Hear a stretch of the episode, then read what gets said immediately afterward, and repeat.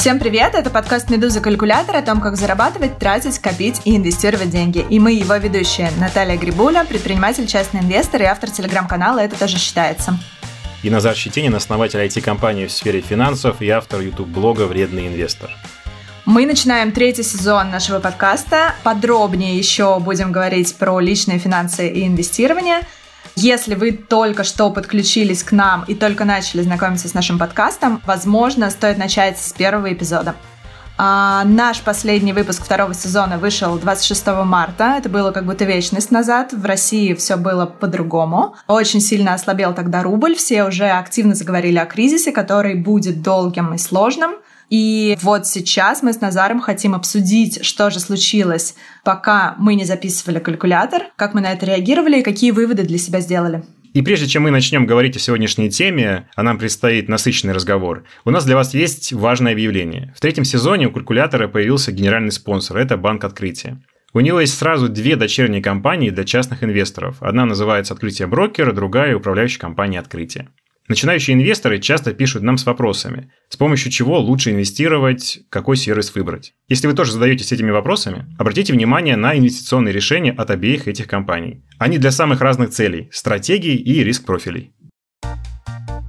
У нас есть такой выпуск, который мы сделали 19 марта, если не ошибаюсь. Он был о том, что прекрасное время кризисное, когда нужно покупать ценные бумаги, активы, наращивать. Мы, значит, там поем эту песню. И такое забавное совпадение, что это, по сути, был минимум падения фондового рынка, а потом он только вверх рос. Это, как бы, наверное, наш случайный плюс, который мы подарили нашим слушателям, но нужно отметить и косяк, который тоже случился с нашими размышлениями, и нам не забывают о нем напоминать, это о том, что случилось с долларом за тот же период времени, особенно после нашего эпизода, о том, что подушку безопасности лучше всего держать в рублях, а не в долларах, ну и там дальше целый про это эпизод, а доллар, он как вырос за этот период времени.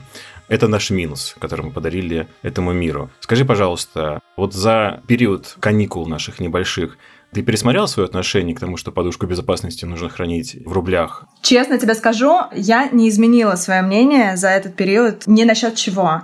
Могу подписаться по-прежнему под всеми своими советами, по-прежнему храню свою подушку безопасности в рублях, по-прежнему советую всем остальным делать точно так же, хранить подушку безопасности в рублях. Потому что мы все-таки живем в стране, где в ходу рубль, наша национальная валюта это рубль. Если у вас доллары, велик соблазн, значит, их куда-то положить, чтобы они не лежали просто так, так. Высок э, соблазн попытаться поиграть на курсе и извлечь из этого какую-то выгоду. Неверные какие-то эмоциональные принять решения, которые не будут полезны и приведут, скорее всего, к убытку, как это бывает в большинстве случаев в кризисное время. И, собственно, все ваши расходы, номинированные в рублях, вероятно, за все то время, которое мы сидим в карантине, драматически не изменились. То есть ваш доход мог сильно упасть, но ваши расходы, скорее всего, остались на том же самом уровне. А денег свободных вам во время кризиса, возможно, стало нужно больше. И я бы с тобой поспорила, что мы как-то были неправы относительно подушки безопасности в рублях. И относительно наших с тобой советов про то, что покупать, тут тоже для меня мало что изменилось. Моя стратегия никак не поменялась. Все то время, которое мы с тобой не записывали подкаст, рынок был, ну, как бы довольно волатилен, хотя общий тренд был такой, как ты сказал, что в то время, когда мы с тобой записали подкаст, это было после 10 марта, действительно, после этого рынок восстанавливался, и сейчас он э, отыграл практически все свое падение кризисное. В этом смысле интересный момент этого кризиса в том, что ситуация в экономике не равна состоянию фондового рынка, и рассинхрон довольно большой. И при любой возможности увеличить свои позиции, нарастить, что-то купить по дешевой привлекательной цене, я это делала. Ну, то есть я активно продолжала покупать практически все время. Ну, друзья, я должен признаться, что, конечно же, это был мой э, корыстный план вбросить про доллар сразу в Наташу, потому что я знал, как она ответит приблизительно. Я тебе даже больше скажу, Наташ. Как вы знаете, я там честно признался, что не имею подушки безопасности, и все денежки сразу там заносил в ценные бумаги, да, в течение там, ну, последние 10 лет, по крайней мере. Но, что называется, я же не железный, да, и более того, я подписан на кучу этих пабликов, которые э, публикуют статистику экономическую, и должен признаться, где-то на каникулах посерединке, значит, между последним выпуском и вот этим первым, я дрогнул, и понял, что мне нужна подушка безопасности и внимание, то есть прям мимо наших канонов. Не просто она должна быть в рублях, она должна быть в бумажных рублях. Я прям реально это почувствовал, как мне нужно, чтобы где-то там вот э, возле комиксов лежали, значит, э, стопочкой какое-то количество рублей, чтобы пойти на них купить что-то совсем простое и там, ну там, не знаю, ну, сразу лезет в голову какая-то туалетная бумага и гречка, да, но реально без шуток мы прям с женой вышли, сходили к банкомату, я снял небольшую, ну, там относительно сумму денег, то есть там у меня была позиция в ценных бумагах, я там прикрыл немножко, снял, принес, положил, и она не то, что не работает у меня, да, там как-то вот в депозите, она даже немножечко как бы теряет, да, сейчас. И в этот момент я понял, что такое подушка безопасности на самом деле. То есть, возвращаясь ну, просто к названию самой этой идеи, да, этого подхода, подушка безопасности, она же жизнь спасает, да, то есть она там не преследует задачу как-то при этом красиво смотреться или там приземлить тебя аккуратно. Я понял, что какая-то такая сумма в рублях нужна. И как я буду поступать с подушкой безопасности, например, в евро или долларах, я не очень понимаю. То есть, как я вот выбегаю сейчас, да, такой типа в долларах, забегаю в пятерочку, гречку и требую гречку, да, продать мне за эти доллары. То есть я не очень понимаю. То есть я понял, что для меня это не, даже не столько вот подушка безопасности, знаешь, э, на английском языке называется немножко иначе, типа emergency, да, фонд. Угу. Вот, и это ближе по смыслу. То есть, когда совсем все плохо, надо вот, знаешь, разбить стекло, да, и нажать кнопку. Вот я понял, что мне нужна какая-то сумма в рублях э, символическая относительно, ну, такая небольшая, не маленькая, там хотя бы одна зарплата, например, да, вот она должна дома лежать под тем самым матрацем, о котором мы рассказываем, что делать нельзя, да. Вот прям так нужно поступать делать. И я дрогнул, я это сделал, успокоился, и могу сказать, что действительно задача просто этого фонда, она в том, чтобы быстро превратить рубли в калории. Доллары в калории превратить быстро не получится. Само собой, прошло время, сейчас чуть-чуть подуспокоилось, там, да, ну, я как бы остыл, вернулся в нормальный ритм, докупал ценные бумаги, но вот эта вот минутная слабость, она мне объяснила раз и навсегда, что такое подушка безопасности, которой у меня не было, все было в ценных бумагах. То есть я просто понимал, что может быть такая незримая черта, ее можно переступить, когда может быть все очень плохо. Опять-таки, когда читаешь всю эту экономическую сводку, то может появиться такое ощущение, что это плохо будет. И поэтому по поводу долларов и подушки безопасности также я с тобой соглашусь, но просто чуть-чуть с другого края я зашел, да, я просто понял, что это ну, совсем другая задача. То есть, какие доллары, какой доход. То есть, мы говорим вообще про достаточно банальные вещи. Просто обеспечить себя минимумом.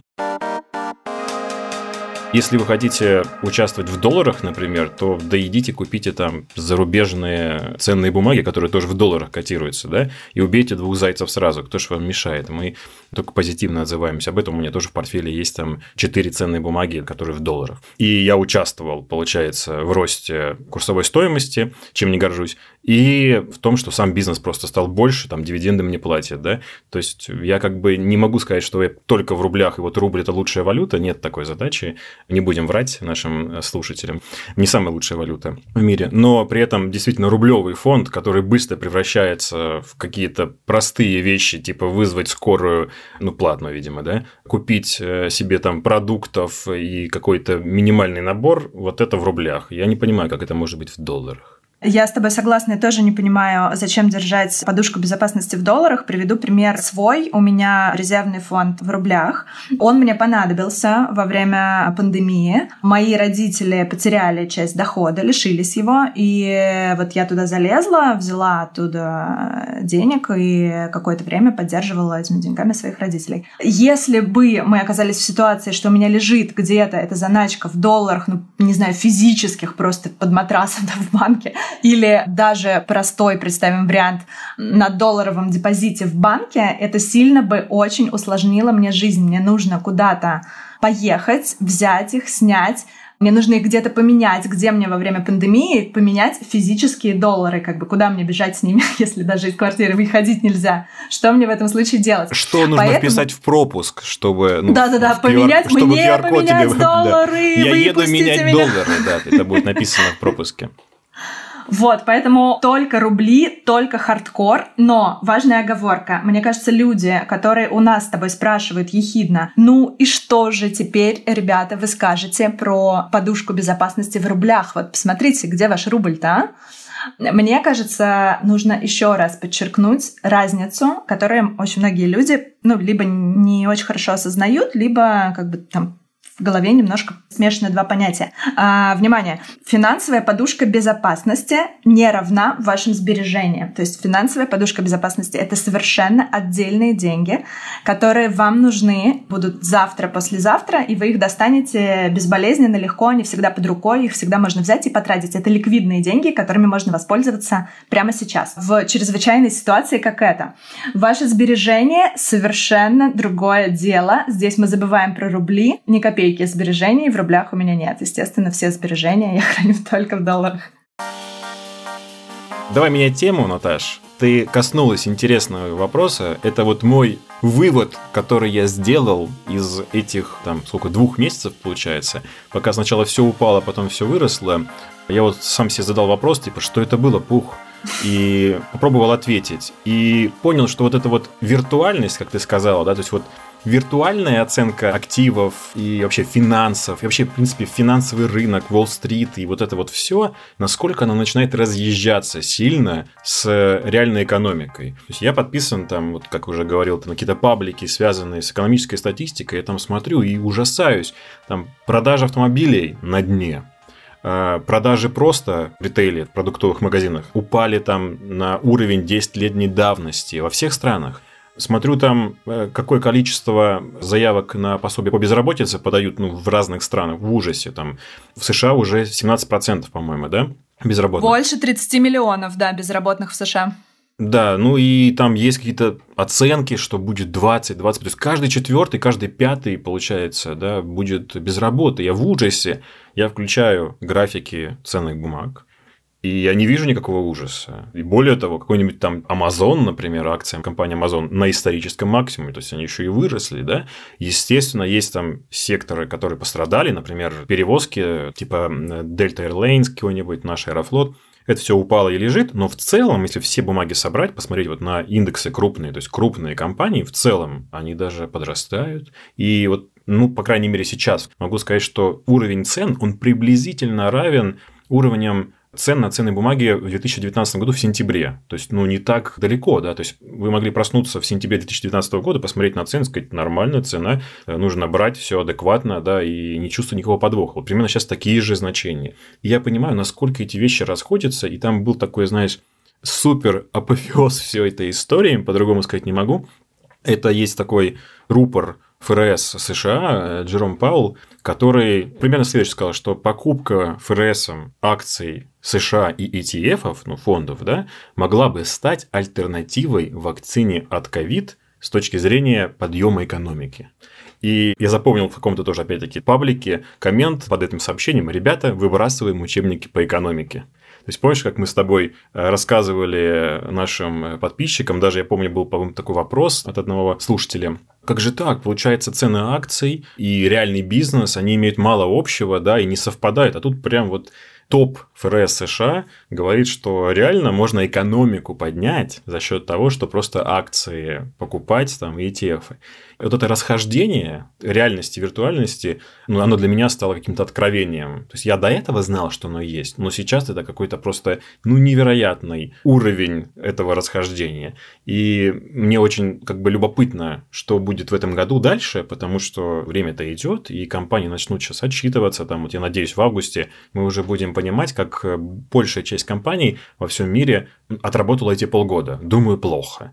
И что будет дальше, вот вообще не понимаю, да? То есть становится все более отвязано на коротких интервалах оценка рынком и финансистами ценных бумаг от э, реальности, что ли, да? И это очень любопытный феномен. Я не знаю, Наташа, что ты думаешь по этому поводу, но мне кажется, что нас всех накажут. Вот что ты думаешь? Возможно, нас накажут, а возможно нет. Я знать это не могу и строить такой прогноз тоже не могу. Но э, я заметила две удивительные вещи во время этого кризиса. Одна из них про нее ты только что сказал. Это удивительный рассинхрон. Я это для себя описала как пока бизнес готовится делать харакири, где-то там на заднем э, плане финансисты инвестбанкиры открывают шампанское и празднуют восстановление и даже полученные прибыли какие-то сумасшедшие. Очень похоже на правду. Вторая удивительная штука, которая не характерна была ни для какого другого кризиса, это расхождение в поведении больших, крупных очень инвесторов и ритейл-сегмента. А, в конце апреля, в мае я читала очень много аналитики какой-то на эту тему. Это был какой-то контрход, э, в то время как все крупные инвесторы, видимо, опасаясь, наблюдая за плачевной экономической ситуацией в куче разных секторов, забирали свои деньги с фондового рынка.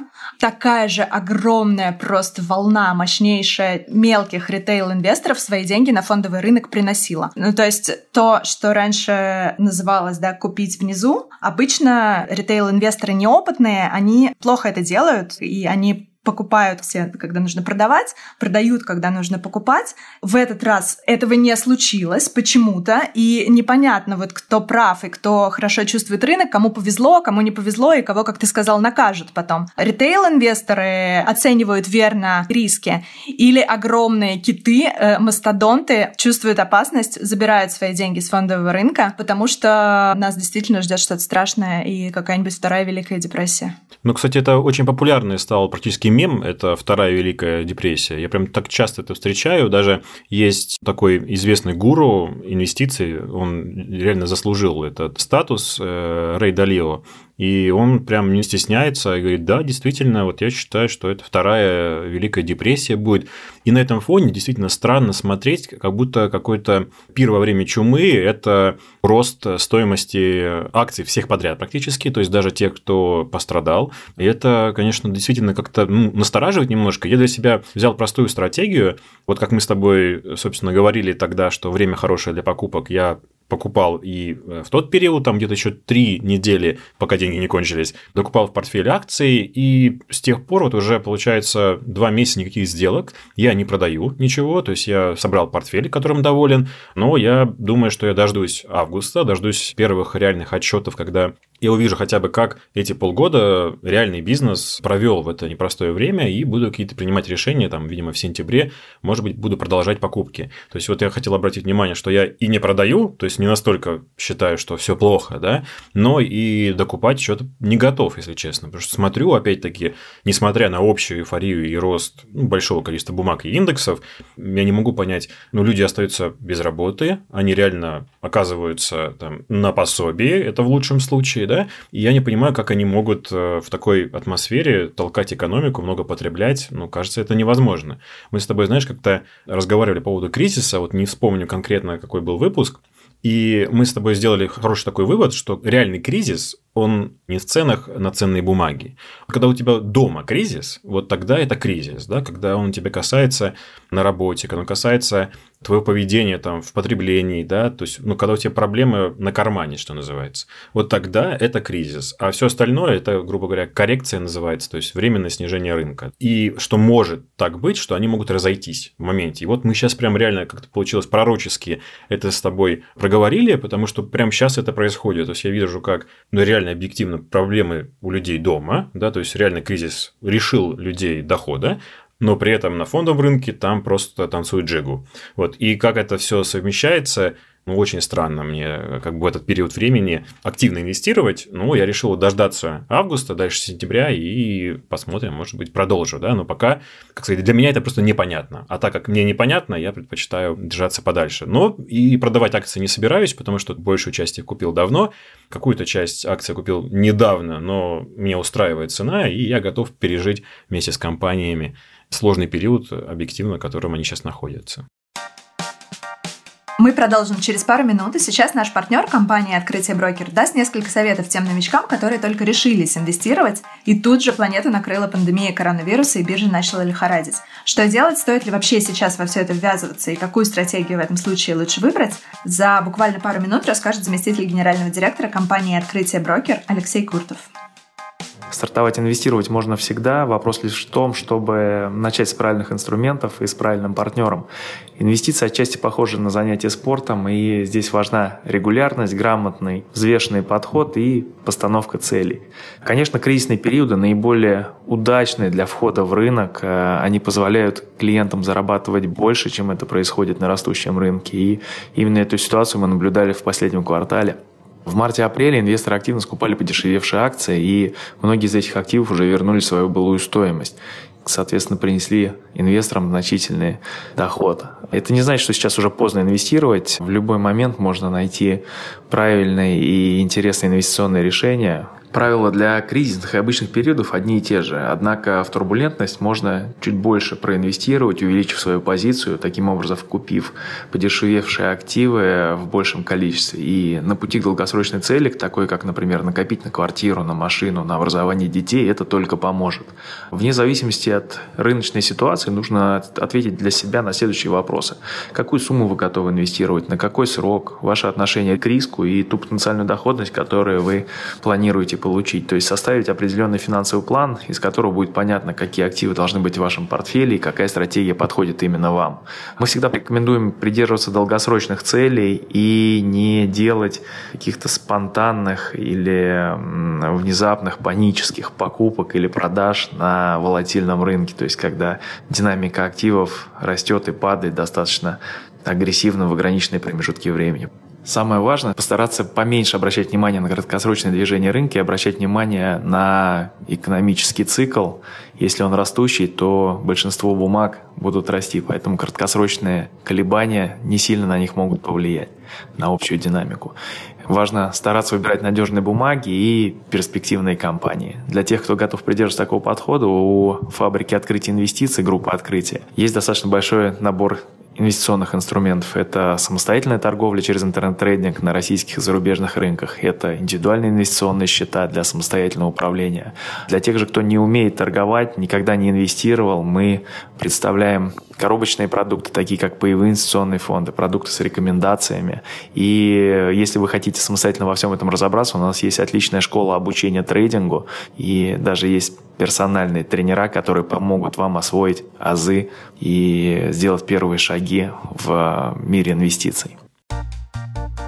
Кстати, ты сказал, вот э, я зацепилась за это, покупал, пока деньги не закончились. Э, наверное, один из важных выводов, который я сделала для себя во время этого кризиса, это как раз про деньги закончились, потому что, как ты помнишь, э, мы про это разговаривали немного во время записи последнего эпизода прошлого сезона, и я тогда сказала, что когда в марте случилась вот эта тотальная распродажа и были очень привлекательные цены на акции хороших, отличных компаний, мне не хватило ликвидности, у меня просто не было на депозитах ни у одного брокера, ни у второго брокера достаточно денег. То есть все, что попадало на брокерский депозит, я на него тут же покупала какие-то ценные бумаги. И у меня никогда там не лежал какой-то запас денег. Я поняла, какая это была ошибка на самом деле, потому что мне бы очень помогло во время этого кризиса, если бы у меня были свободные средства, которые я планирую потратить на ценные бумаги и которые лежат уже у брокера на депозите. Вот можно как бы в любую минуту на них что-то купить, но они ждут своего часа, и удачных цен, потому что у меня так не случилось в этот раз. У меня не было каких-то саккумулированных денег, которые я планировала тратить на ценные бумаги. То есть обычно в мирное время я это делаю регулярно, ну, просто раз в месяц на определенную сумму покупаю какие-то ценные бумаги планово. В этот раз глаза разбежались, загорелись, руки зачесались, захотелось покупать все, много, что, кстати, наверное, плохо, потому что говорит о том, что это эмоциональное решение, возможно, необдуманное. Но, с другой стороны, это говорит о том, что у тебя есть эмоции, Наташа, и мне это приятно знать, потому что все время до этого мне казалось, что их нет. Да, ну, ты человек тоже, это приятно. Ой, к эмоциям я сейчас вернусь еще, потому что это еще одна интересная вещь, которую я заметила за собой во время кризиса. В общем, э, вывод я для себя сделала такой, что не стоит все, что есть на брокерском счете, вкладывать в активы, и всегда хорошо иметь какой-то ликвидный запас, который лежит и ждет э, удачного момента. Возвращаясь к эмоциям, другая неприятная, наверное, штука, э, которую я про себя, наверное, в глубине души знала всегда, но еще раз просто она стала выпрыгивать, и я не могу ее игнорировать сейчас в это время. Это азартность и склонность к каким-то импульсивным решениям, потому что если обычно с холодной головой я пропагандирую вот эту стратегию долгосрочную, что значит, просто нужно очень тщательно подойти к выбору ценных бумаг и компаний, акциями которых ты хочешь владеть. Нужно их купить, и нужно их просто держать на протяжении там очень-очень долгого горизонта времени. Сейчас, э, во время кризиса, мой внутренний спекулянт не просто поднял голову, он просто там беснуется и сходит с ума, и нашептывает мне каждый день, сводит меня с ума своими какими-нибудь нелепыми решениями и заставляя меня делать какие-то вещи, которые, опять же, в мирное время я бы делать не стала. Ну, в частности, я рассказывала, как у меня было несколько спекулятивных каких-то более краткосрочных э, сделок. Я купила какие-то ценные бумаги, которые я бы в другое время не покупала. Ну, в частности, это были акции русских компаний, это были акции круизной компании, которые просто не то что рухнули, я не знаю, там пробили четверное, пятерное, шестерное, возможно, десятикратное дно. А, ниже ватерлинии упали, тут просто уместно это сравнение, видимо. Точно, да, ниже ватерлинии. Вот, и вроде как бы ожидая, я их покупаю, думаю, ну ладно, вот продавать буду я теперь через год, например, когда все утрясется, или через два, когда цена восстановится, когда люди опять начнут отдыхать, куча американцев начнет ездить в круизы свои, а, потому что они, вероятно, захотят это делать, захотят продолжить рано или поздно это делать, это для них очень привычный вид отдыха. Кредитная, ну, как бы компания там переживет тяжелые времена, нагрузит свою кредитную линию, возьмет кучу кредитов и выплывет как-нибудь. Опять же, в мирное время я не проверяю так часто свои активы, я, в принципе, вообще там не смотрю каждый день, что происходит с ними. Но во время кризиса желание наблюдать и вот этот вот э, постоянный зуд открыть и посмотреть, что происходит с фондовым рынком, что там с индексами, что там с акциями, что с такими компаниями, что с такими, он стал просто очень трудно преодолим. И в какие-то дни, ну, то есть я реально там проверяю постоянно, что происходит. И в какие-то моменты, когда ты видишь, что какие-нибудь ценные бумаги подорожали, например, например, на 51%, это я сейчас говорю про те же акции круизной компании. Без тебя подорожали, да? Нет, нет, со мной на борту. Ну, очевидно, что они mm-hmm. не восстановились еще там, да, полностью, потому что когда они восстанавливаются, они подорожают там на 200% условно голос внутреннего спекулянта начинает снова меня склонять, отклоняться от своей стратегии и говорит мне, ну какой год, ну как бы 51% годовых в долларах, продавай прямо сейчас, нужно продавать. И очень больших сил стоит остудить свой пыл, сказать так, спокойно, выдыхаем, ничего не продаем, ничего больше не покупаем, не покупаем то, что мы не покупаем в любое другое время, да, не покупаем акции тех компаний, которыми я не хотела бы обладать в мирное время. Это, в общем, дается мне очень сложно к разговору о эмоциях. Вот что ты можешь сказать на этот счет? Ну, ты знаешь, я проповедую стоическую школу инвестирования, когда взял и держишь как мужик. У меня здесь нет проблем, но вот мне скорее тоже это, это к вопросу о том, что я узнал о себе в этом кризисе. Вот я понял, что я как-то все-таки больше вкладываю энергии, что ли, в анализ и в оценку активов, чем, ну, может быть, надо. И, может быть, даже надо чуть-чуть успокоиться в том плане, что вот это бесконечное, как ты говоришь, зуд проверки портфеля, у меня был зуд чтения аналитики, да. То есть там машины не продаются в Китае вообще но при этом Тесла акции растут просто кошмар.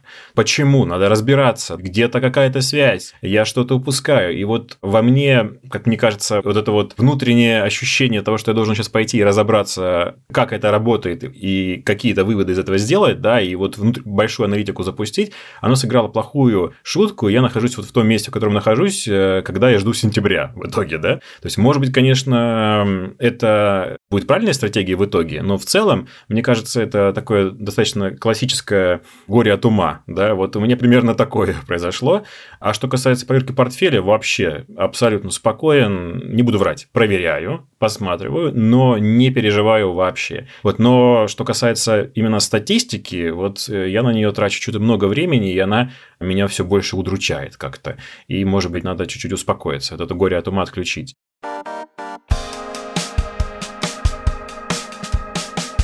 И продолжая эту тему, кстати, по поводу анализа, хочу такой сделать тоже странный вывод из тех цифр, что я вижу. Даже не то, что странный, скорее разочаровывающий. Это новость о том, что компании сейчас начали активно кто-то откладывать, кто-то сокращать, кто-то даже отменять дивидендные выплаты. И мы с тобой, естественно, не один, по-моему, эпизод посвятили дивидендам. И везде мы говорили о том, что дивиденды – это ну, часть прибыли компании, и дивиденды не обязательно должны прям платиться. Иногда бизнесу и имеет смысл их там придержать для развития компании или в трудные времена, вот где мы сейчас находимся. Но читая какие-то комменты, даже вот у себя там в YouTube-блоге, я понимаю, что люди считывают эту отмену как оскорбление. Знаешь, вот нас оскорбили, компания не хочет платить, нужно платить, а они не хотят, как так, вы же всегда платили. То есть не делают скидку на то, что в мире ну, не очень стабильно. Самый яркий пример, конечно, это Сбербанк, который там просто пока откладывает выплату кстати, это не отразилось на цене в моменте. Но, тем не менее, люди такие, как так, вот пошло, все, теперь больше не будет этих платежей. У меня есть другой прекрасный пример. У меня есть компания там, в портфеле Лукойл, которая решила заплатить очень много дивидендов, там, по результатам года прям рекорд, послала на это там 100% денежного потока, а я такой сижу и думаю, ребят, а к чему это рыцарство?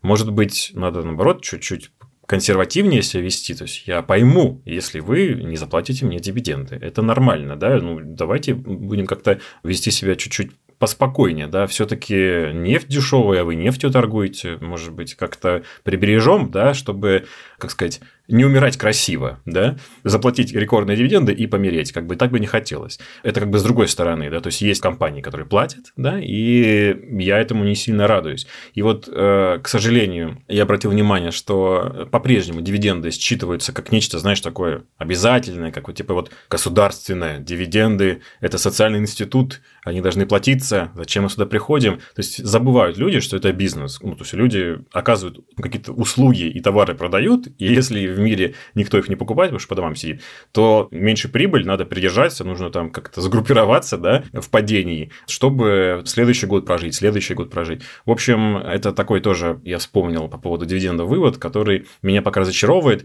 Мы с тобой два выпуска, один раз с гостем даже, да, с э, Ларисой Морозовой, посвятили тому, что дивиденд – это часть прибыли, да, и она откуда-то берется с улицы, что называется. Вы же покупаете, что-то продаете. Но вот эта связь теряется почему-то и воспринимается дивиденд как нечто вот обязательное прям. И, кстати, я сейчас понял, Наташа, что мы сегодня построили весь выпуск на флешбеках. Это, знаешь, как в любом сериале, пятая, шестая серия обязательно флешбеки, чтобы рассказать всю историю персонажей. Знаешь, никто не любит эту серию, все ее стараются пропустить, потому что им кажется, что режиссер просто заполняет эфира, да, вот прям целую серию отдал на флешбеки. Вот мы сегодня с тобой флешбеки, мы вспоминаем старые выпуски, и где мы там были правы и неправы, и потом, соответственно, рассказываем, как мы к этому относимся.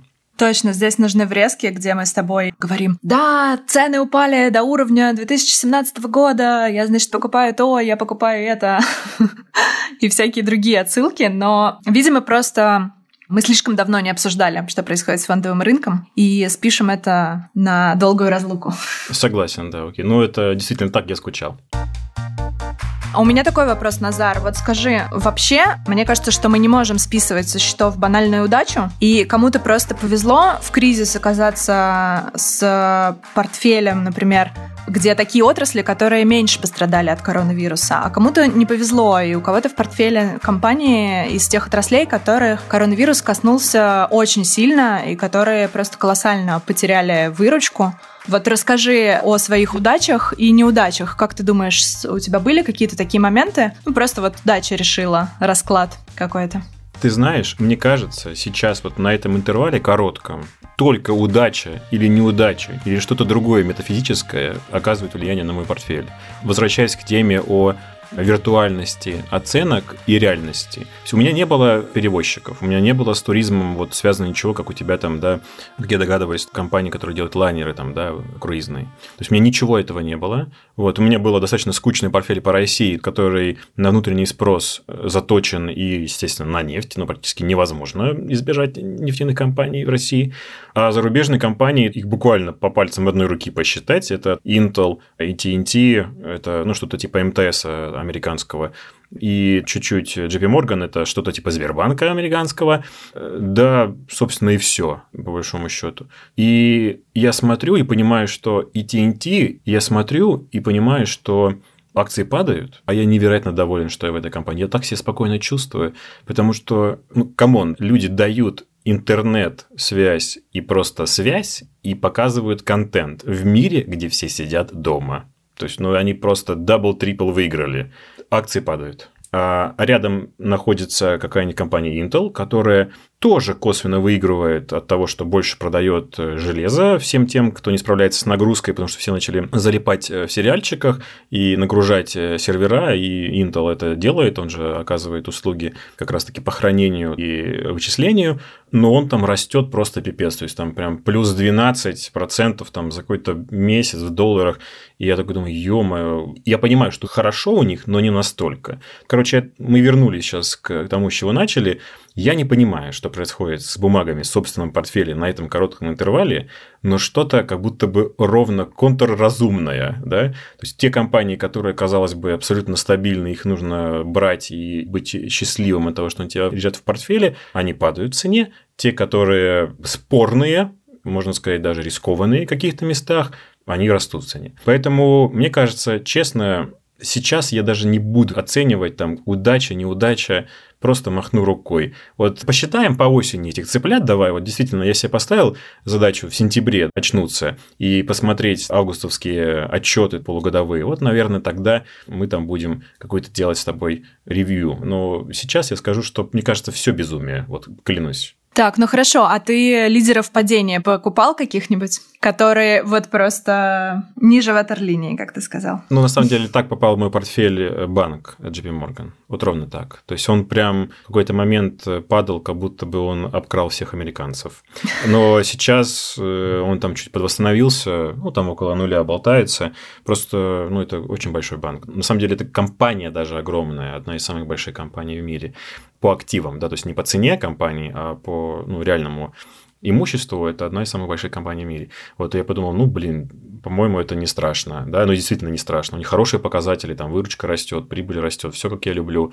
Ну, будем брать. Вот. И это, наверное, единственный был момент. А так, э, тот же самый бедный TNT я покупал раза, наверное, два, и он еще ниже и падает, и падает, да, то есть он как бы мне дарит там второе дно, третье дно в подарок постоянно. Но вообще не горюю, прям супер доволен. А в каких-то местах, как раз как с Intel, удивляюсь. По России коротко, э, все не очень хорошо, потому что в основном там нефтянка в России, да, то есть ее прям прижало. Мне единственное, что успокаивает, я очень давно купил в портфеле эти бумаги, то есть для кого-то это падение на 20%, а для меня доходность была 120, стала 100%, да, поэтому я как-то нормально отношусь к этому, мне легко. Вот жалко тех, кто купил там, получается, в январе, вот этих людей жалко. Так, ну я поняла. В общем, Назару в очередной раз повезло, а, поскольку он 10 лет на фондовом рынке, он не очень хорошо заметил все эти проблемы, которые ощутили на себе новички, которые только недавно пришли. Поговорим действительно через несколько месяцев, через один квартал и посмотрим, что будет с бизнесом, что будет с реальной экономикой и как на это отреагирует а, фондовый рынок. На этом все. Ставьте нам лайки, оставляйте отзывы там, где вы нас слушаете, а также пишите письма с вопросами и пожеланиями на подкаст собакамедуза.io с пометкой «Калькулятор». И в финале мы снова говорим спасибо нашему генеральному партнеру в этом сезоне – Банку Открытия и двум его дочерним компаниям для частных инвесторов – Открытие Брокер и УК Открытие. С их помощью любой инвестор может найти для себя инвестиционное решение, и даже если вы все делаете впервые и не очень уверенно себя чувствуете. Кстати, если это про вас, не пропустите следующий эпизод. Он о том, как учиться самостоятельно. Услышимся через неделю, а пока можно послушать другие подкасты «Медузы», например, экспресс-подкаст про сериалы, он называется «Чего бы посмотреть», или ежедневный подкаст «Что случилось?» о новостях, которые еще долго останутся важными. Пока-пока. Пока-пока.